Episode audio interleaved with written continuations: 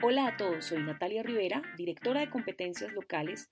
Estoy transmitiendo desde el tanque de pensamiento al centro.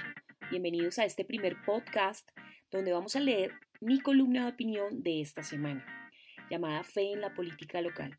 Me gustaría mucho poder leer los comentarios que ustedes hacen en redes sociales, así que me pueden encontrar en arroba riveranat, en Twitter y en Instagram.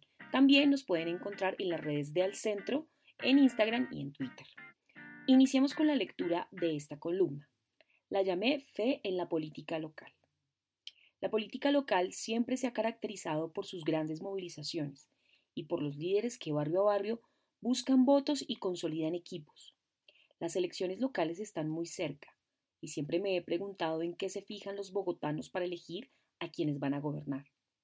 Hablemos de los candidatos al Consejo de Bogotá, una corporación odiada y amada por muchos, cada cuatro años los más destacados líderes de Bogotá trabajan incansablemente para poder lograr una de las 45 curules, que a partir de este año serán 44 gracias al estatuto de la oposición.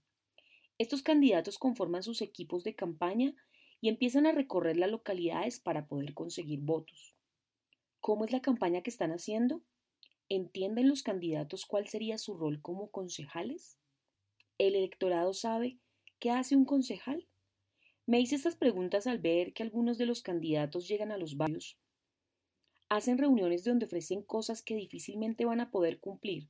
Por ejemplo, les prometen a los ciudadanos bajar la tarifa del agua, tapar todos los huecos del barrio, poner tejas y hasta ladrillos en las casas, empleo para todo aquel que vote por ellos, cupos universitarios y un sinfín de promesas que se salen completamente de las funciones que como concejales pueden ejercer.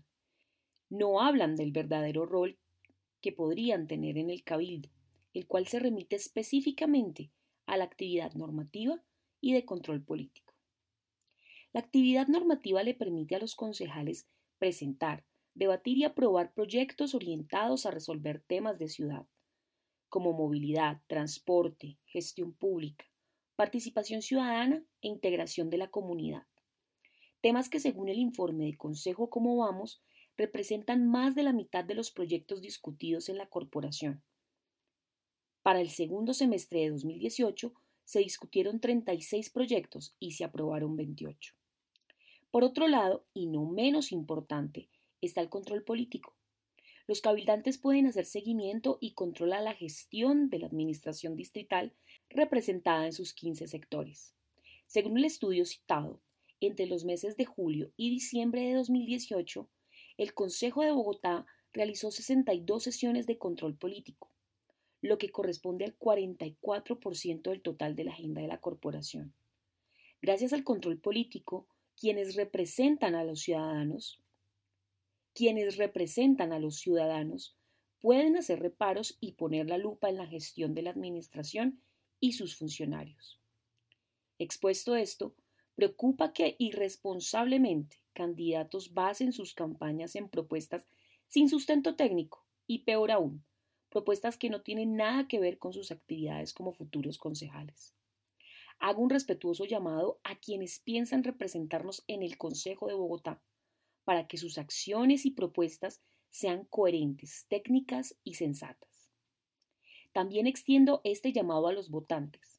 Los insto a que evalúen muy bien a los candidatos, no se dejen llevar por falsas promesas y a que ejerzan su derecho al voto convencidos de que esa persona por la cual están votando los va a representar con el rigor y la responsabilidad que un cargo de elección popular demanda. Y aunque en esta columna quise referirme a los candidatos al Consejo, quiero para terminar traer a colación el importantísimo papel que juegan los ediles. A ellos también les hago este llamado y por supuesto a los ciudadanos para que elijan de manera informada. No dejemos en malas manos el futuro de nuestras localidades. Recuperemos la fe en la política local. Hagámoslo bien, hagámoslo posible. Muy bien, esa fue la columna de esta semana. Espero les haya gustado mucho. También espero recibir todos sus comentarios, como lo dije al inicio de este podcast, en mis redes sociales y por supuesto en las redes sociales del tanque de pensamiento al centro. Vamos a seguir generando contenido con nuestros directores y por supuesto con los columnistas invitados. Así que no se pierdan los próximos podcasts. Van a estar publicados en nuestra página. También vamos a estar en iTunes y también vamos a estar en Spotify. Así que nos vemos en la siguiente entrega. Un abrazo grande y no olviden comentarnos en nuestras redes sociales. 加油！